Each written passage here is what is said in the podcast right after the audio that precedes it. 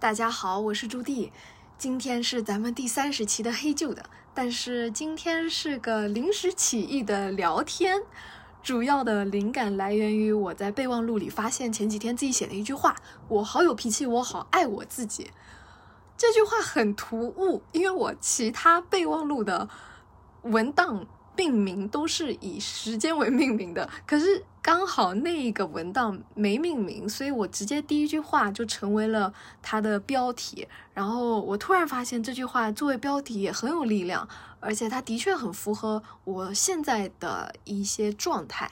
因为大家如果听过去年三月录的那个采访了二十位 INFP。那一期的话，就会知道以前我就是一个比较柔弱且凄惨的 INFP。嗯，不管是从声音状态，或者是我当时分享的一些生活例子什么的，听起来都是一个。一个很典型的 INFP 的状态，然后我也知道有很多听友会开始听这个播客，就是因为那一期的状态和大家目前的生活状态很像，所以我想分享一些我自己现在生活的有脾气的瞬间，就是不想分享什么方法论了，直接上例子，希望大家听到一些实际的案例以后，能够有的效果是。啊，原来这么简单一件小事，也会有人摆脸色，也会有人觉得不舒服。那么，原来我自己感受到的不舒服，是可以被我自己正视的。哦，我觉得有这种感受很重要。这种确认自己没问题，确认自己可以不舒服，确认自己可以有脾气的这些时刻。是比听了很多很多方法论更更有力量的那种顿悟瞬间啊！好了，上升的太多了，直接来分享例子。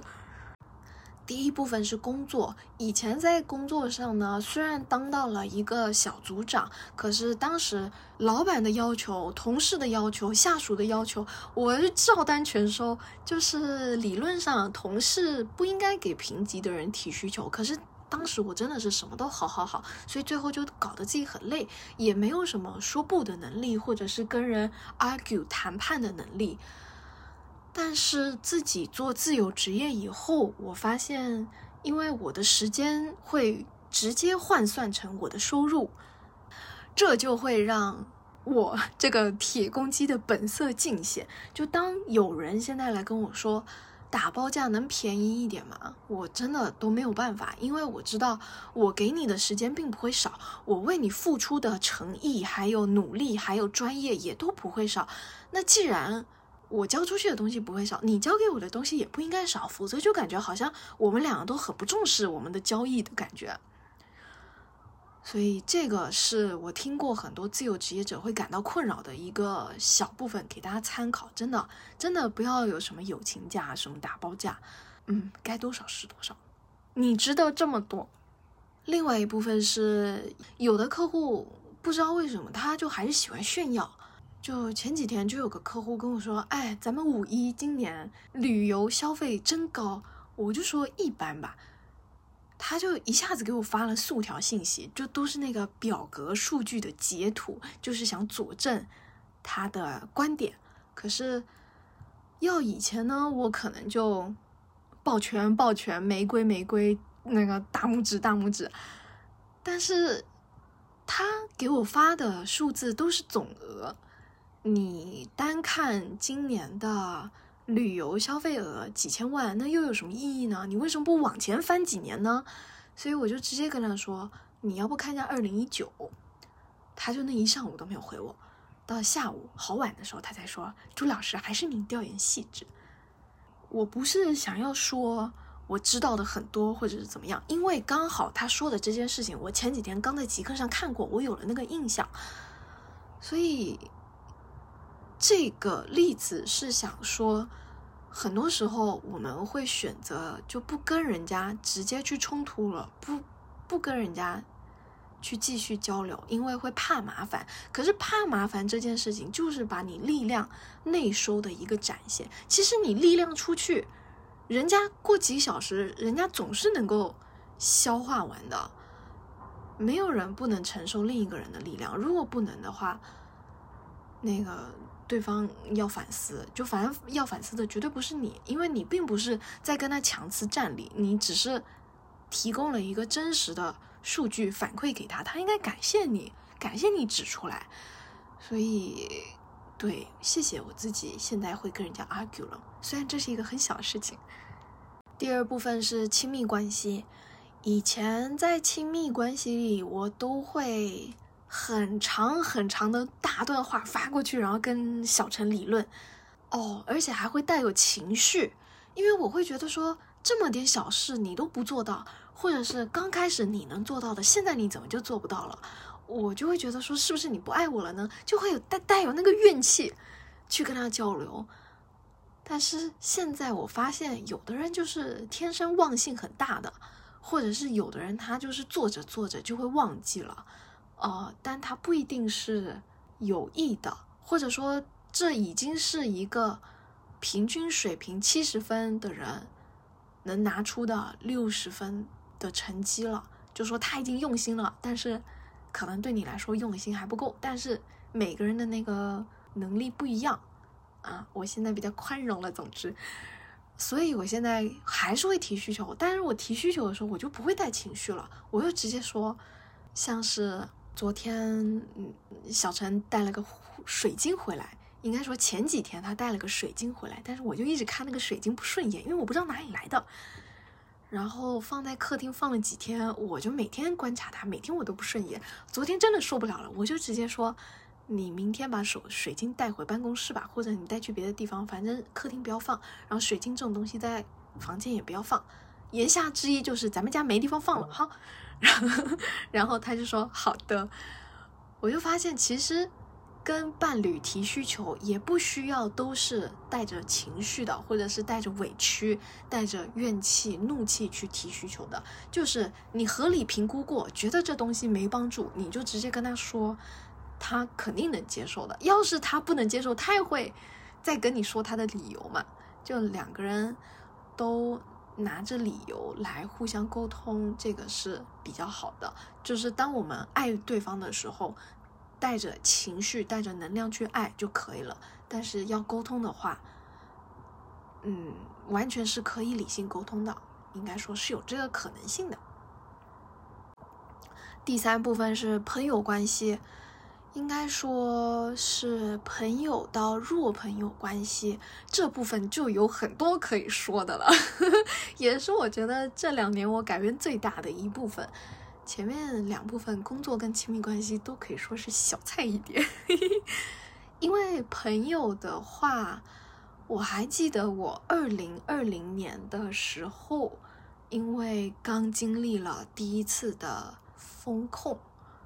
完了以后，我发现我的微信里面只有工作好友，没有其他好友，所以我就很急切的想要去认识各行各业的不同人，所以当时是没有带着任何筛选条件去交朋友的，也因此遇见了很多的奇葩。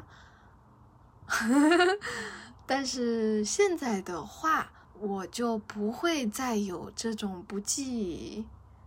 不带任何前置条件的去交友的过程了，虽然这是一个从打开变成封闭的过程，但是它也伴随着我有看到一些想认识的人，我会主动发出邀请的另外一个打开的动作，就它它是互相配合的，它等于说是有条件的收和有条件的放这样子。为什么会有这个改变？我相信，可能在职场经历几年，想要重新交朋友，以及交到了一定朋友后的人，可能大部分都会有类似的心路历程，只是大家最终处理的方式不一样。而我的处理方式是有条件的收和放这样子。嗯，那我的放主要是。跟女生的，就 我主动去认识的人都是女生，真的不想认识男生了。然后我收的部分都是给予男生，嗯，很有趣。讲几个例子，我是那种不太会在网上骂男生的人，但是我是线下见到个男的不行，我会直接骂的那种线下杀手，自己疯。对，因为会会有这个线下杀手的说法，是前几天看到我不跑调的 post 上面说，就是线下一人一杀，对，针对一些行为有待被校正的男性，这么做是有效的。所以我发现啊，我的确是在做这个事情很多年啦。然后呢，我在饭桌上骂过的男生应该有两位，其中一位是他，首先他迟到，但是餐馆是他订的；其次餐馆要排队，排了三小时他都没出现，就最后半小时他过来了，然后排了半小时，其他两个半小时都是我跟另一个女生在排队的。然后进去了以后。他开始吃饭喝酒，喝了一点小酒，他就开始调侃说：“你们台湾是不是只有一所台湾大学呀？”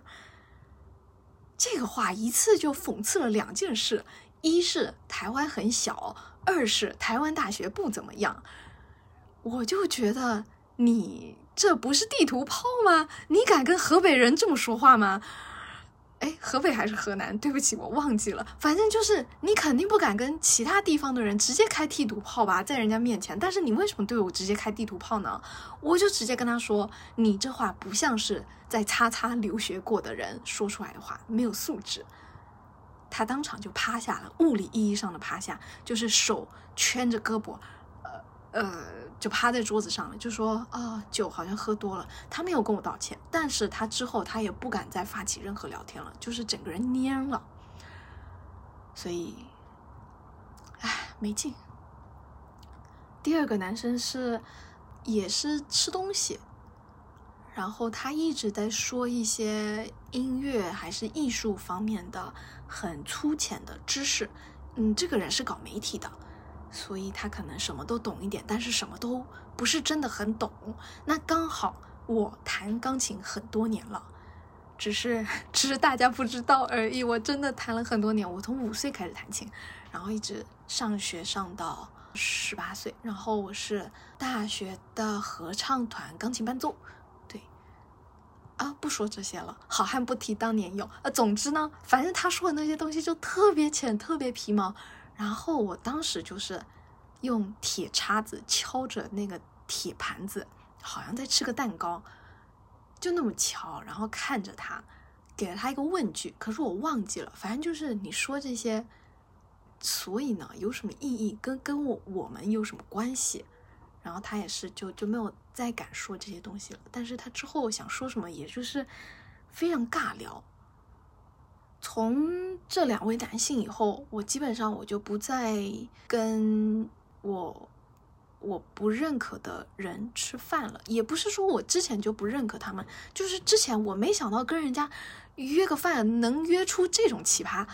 所以之后如果是要跟人约饭，我要不就是要有身边朋友的背书，就是知道这个人在。其他我认可的朋友中评价还可以，要不就是我看过他的呃社交 post，觉得他 maybe 还可以，我才才会嗯用我的时间来吃饭这样子。但是男性是无孔不入的，嗯，说一个不是吃饭的例子。因为我的微信是放在极客播客还有很多地方的，以便有些客户想要加到我，或者是同频的人想要跟我聊天，这些我都是非常欢迎的。但是也会有一些男性，他就加我，但是他没有听我的播客，也不知道我到底在乎的是什么领域。哎，其实我在乎什么领域，你看几个播客标题你就能知道了吧？我就是身心健康领域的呀。但是呢，就会有一些男的。他加我，然后说他对科技领域感兴趣，希望能够进群，我就觉得很好笑。我从来不讲科技的东西，我就是反科技主义者。你怎么会跟我讲这种话呢？嗯，但是我很庆幸我有一个入群的机制，就是我真的会确认每一位想加入听友群的人，大家的期待是什么。跟我们群里现在在讨论的东西是否符合？大家进来以后能不能够满足自己的预设？因为你如果进来了以后，你只是想混圈，然后刷刷存在感，然后加很多人为好友，这是没有必要的，这是没有用的。所以我很感谢我有这个机制，就直接拒绝了他。刚好这个人很有意思，他后面因为我们又有了一个线下聚会，就五一的时候在上海有线下聚会嘛。他又来问说：“这个是不是听友不能参加吗？”直接给我一个反问句。我其实看到反问句的时候很紧张，我就想，是不是我真的对他太严格了？说不定他是一个好人呢，因为他在极客上非常的活跃。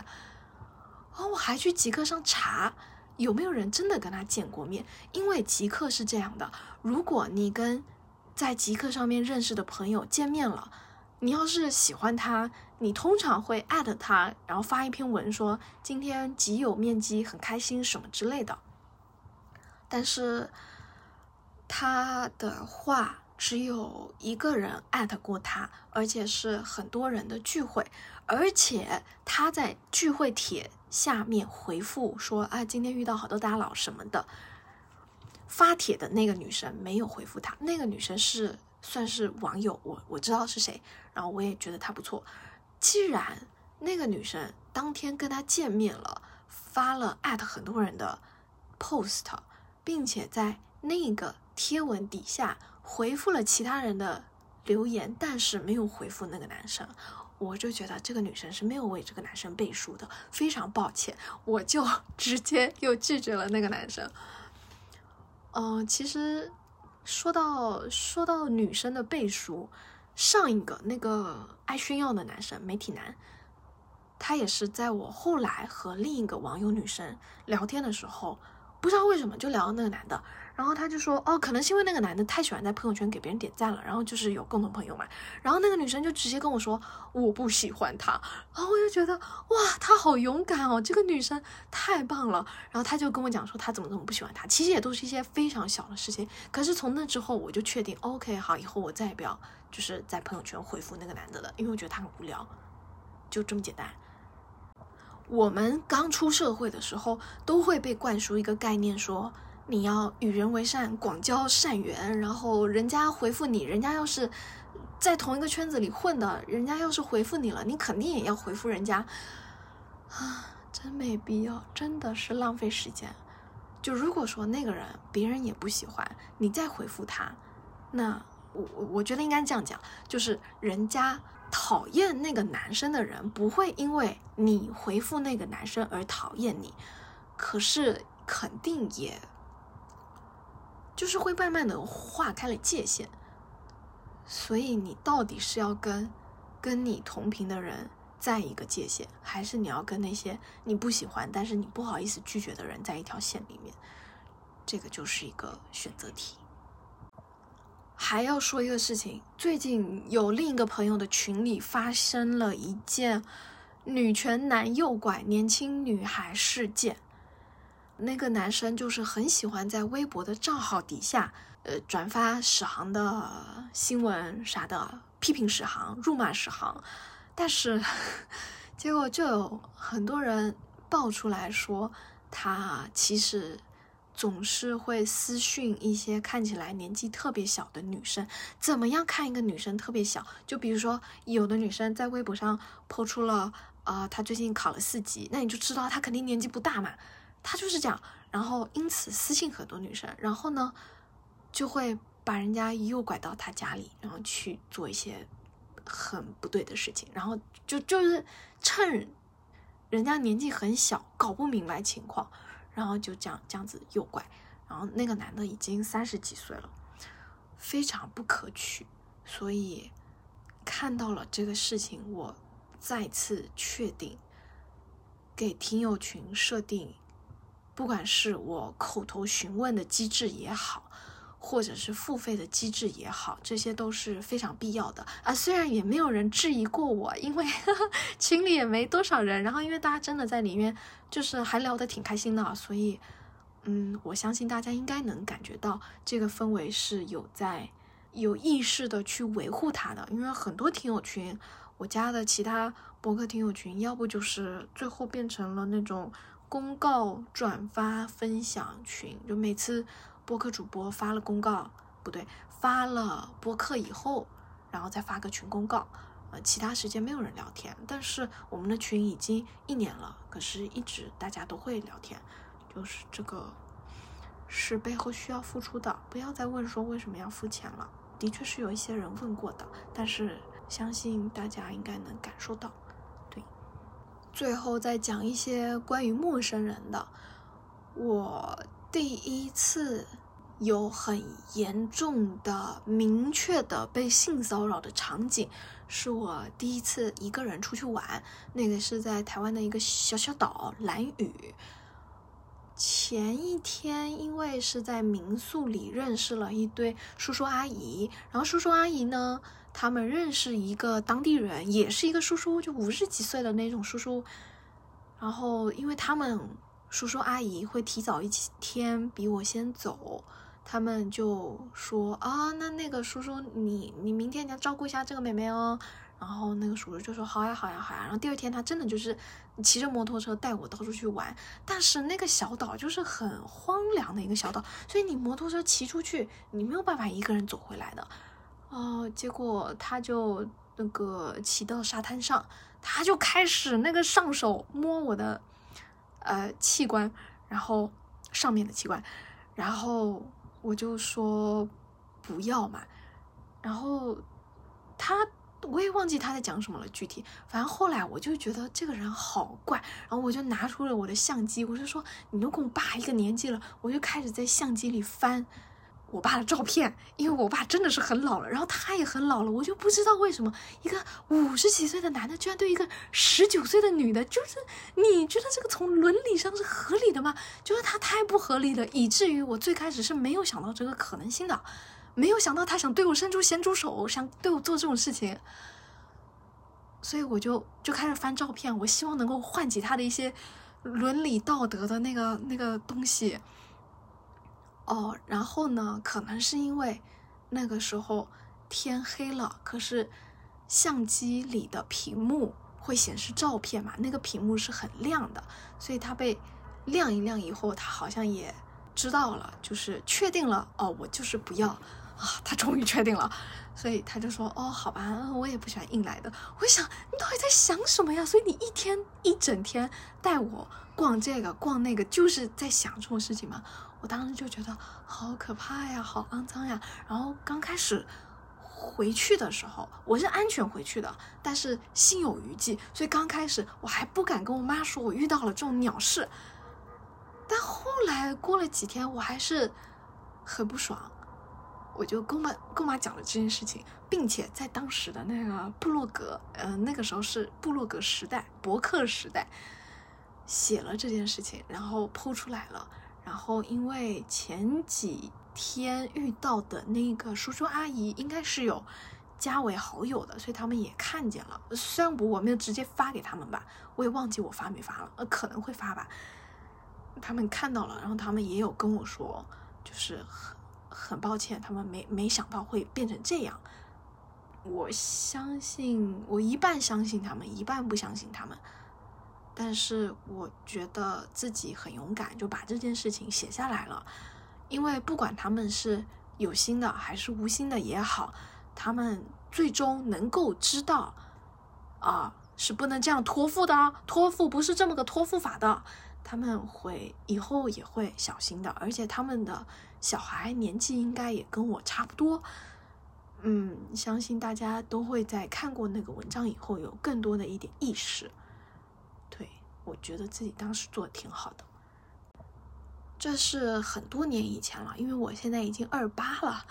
但是在去年搭公交的时候，还有遇过一个公交色狼，真气死我了。当时我想在极客上跟微博上发内容都没办法，因为那个十九岁那个时候是发在 Google，就是没有相关的审查机制，但是。去年那个公交的事件，居然文字还发不出来，气死我了！气得我就写了一篇英文的，我又不信他，你还能假我？反正那个公交的事情也挺扯的，就是很挤，上班的时段，然后我的前面还是后面都是老奶奶，但是也有一个很猥琐的中老年男性，比前面那个例子五十几岁的人看着还老，他的手就一直想往我的胸摸，然后他是从我背后去摸的，我就觉得非常不舒服。第一次的时候我还以为有人太挤了蹭到了，但第二次的时候我就很明显知道不是这个人就是故意的，他还往我腋下那里钻，腋下还是腋下，不管就是。手下面那个地方，就是你不是一个你太挤，因此会碰到的地方，好吗？我就很生气，可是我不知道在那么多人的公交里面大喊是否有用，大家是否会把我当成神经病？可是我就脑筋急转弯，我想，如果他敢背对着我摸，他是否敢看着我摸？所以我就转过去，我就直面那个男的，就是直接瞪他。他就傻了，对，他就傻了，他就他就下车了。但是，嗯，这件事情我觉得我没有做到很好。其实当时我应该更勇敢一点，就直接大叫。嗯，但是没有，因为很懵，也不确定大叫完的效果怎么样。所以我非常能够理解那些没有办法第一时间说出自己遇到苦难的女生的心情。对，就就是当时公交那个心情，就是不知道怎么办，有非常多的选项，然后不知道哪一种是真的有效的。嗯，但是我觉得自己做的好的一点是，当下还是想出了一些应变的方法，虽然是比较奇怪的方法，好像。好像没看过有人说，哎，遇到色狼了，转过去瞪着他。其实有时候就是眼睛交流，的确是非常有利的。啊，就是现在地铁上，如果有人太挤，或者是有的男的，不是老是人家说男的喜欢乱看嘛，南宁，你就看过去瞪他，就用那种你你凭什么看人家？就是你看看你自己的那个眼神瞪他。是对大多数男性非常非常非常有效的，推荐给大家。进入总结环节，今天讲了好久。嗯，很多人会觉得 INFP 的形象和弱鸡相当于是画个等号的。很多不管是网络上的帖子也好，或者是 INFP 自己的调侃也好，但是实际上。并不是这样的，虽然我现在依然是个 INFP，但是已经和之前的 INFP 完全不一样了。嗯，F 它只是一种情感，那么情感它可以很柔软，可以很柔弱，同时它也可以很强硬，很有力量，很有爆发性。情感这个东西就跟水一样啊，就跟钱一样，它其实你越有情感越有钱，对不对？这都是力量的一种形式，所以现在我如果有脾气了，我一般都是会找到那个责任归属人，就谁让我发脾气，我就把他发回去，这是最有效的。无效的发脾气是怎么样？就是老板给你派了个活，你不想要，结果你去找你的同事和朋友抱怨，这是无效的，因为你的老板不知道你在抱怨，你的老板不知道你痛苦，老板接收不到你的痛苦，所以不管是亲密关系或者是陌生人骚扰你，就是无效的，都是你你你的情绪发错人了，那个是比较没有力的，你直接发回去，真的，下次试试看，是非常有效的，然后。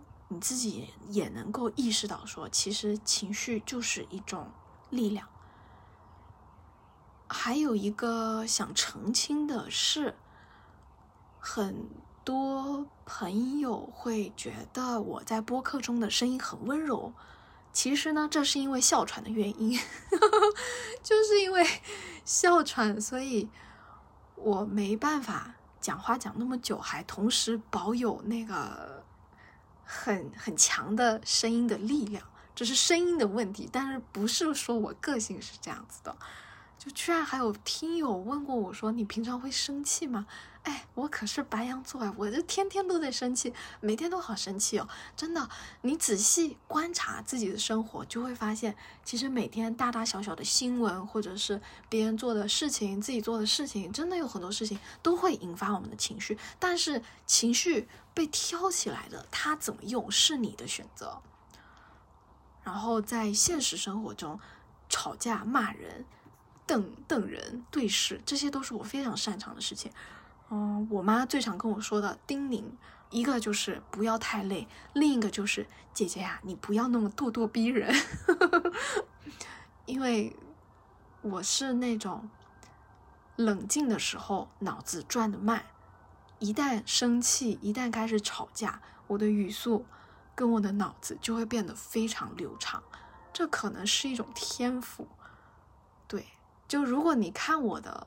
八字或者是紫微斗数盘，你就知道这个人是一个杀气重重，就是拿着大刀在那边乱砍的那种那种盘。所以，我也，嗯，我之前应该是有分享过一些，就是内向的人怎么样去讲话的一些技巧，但是我也很难在一个播客里面就跟大家说，大家都去吵架，都去发疯，嗯，好像有点难。可是。我觉得很多很多人都可以参考看看，说，不管你是觉得自己吵架吵不到点上，或者是遇到事情的时候不知道怎么办，其实，当你知道，哦，有别人在遇到这件事情的时候，他是很不爽的，他不爽，他就会发脾气，他就会发作。当你有这个意识的时候，你就会知道自己并不是小题大做，那就够了，就有这个心态是最重要的。确认自己并不是小题大做，就是不把自己的任何一个情绪或者处理方式当做是小题大做，这个是最重要的。对，分享给大家。好，今天就到这边。然后呢，想加入我的听友群的朋友们。还是欢迎大家加我微信，i w e i c h u 啊，错了，i w e i 下底线 c h u 啊。如果你是在苹果收听的朋友们，我发现在苹果好多人听啊，每每每期苹果都有好多播放啊，谢谢大家，可以点个五星好评。要要是五星你觉得不行的话，四星也可以，随便你来打个点评就 OK。如果你在 Spotify 的话，也可以点评一下，谢谢大家，拜拜。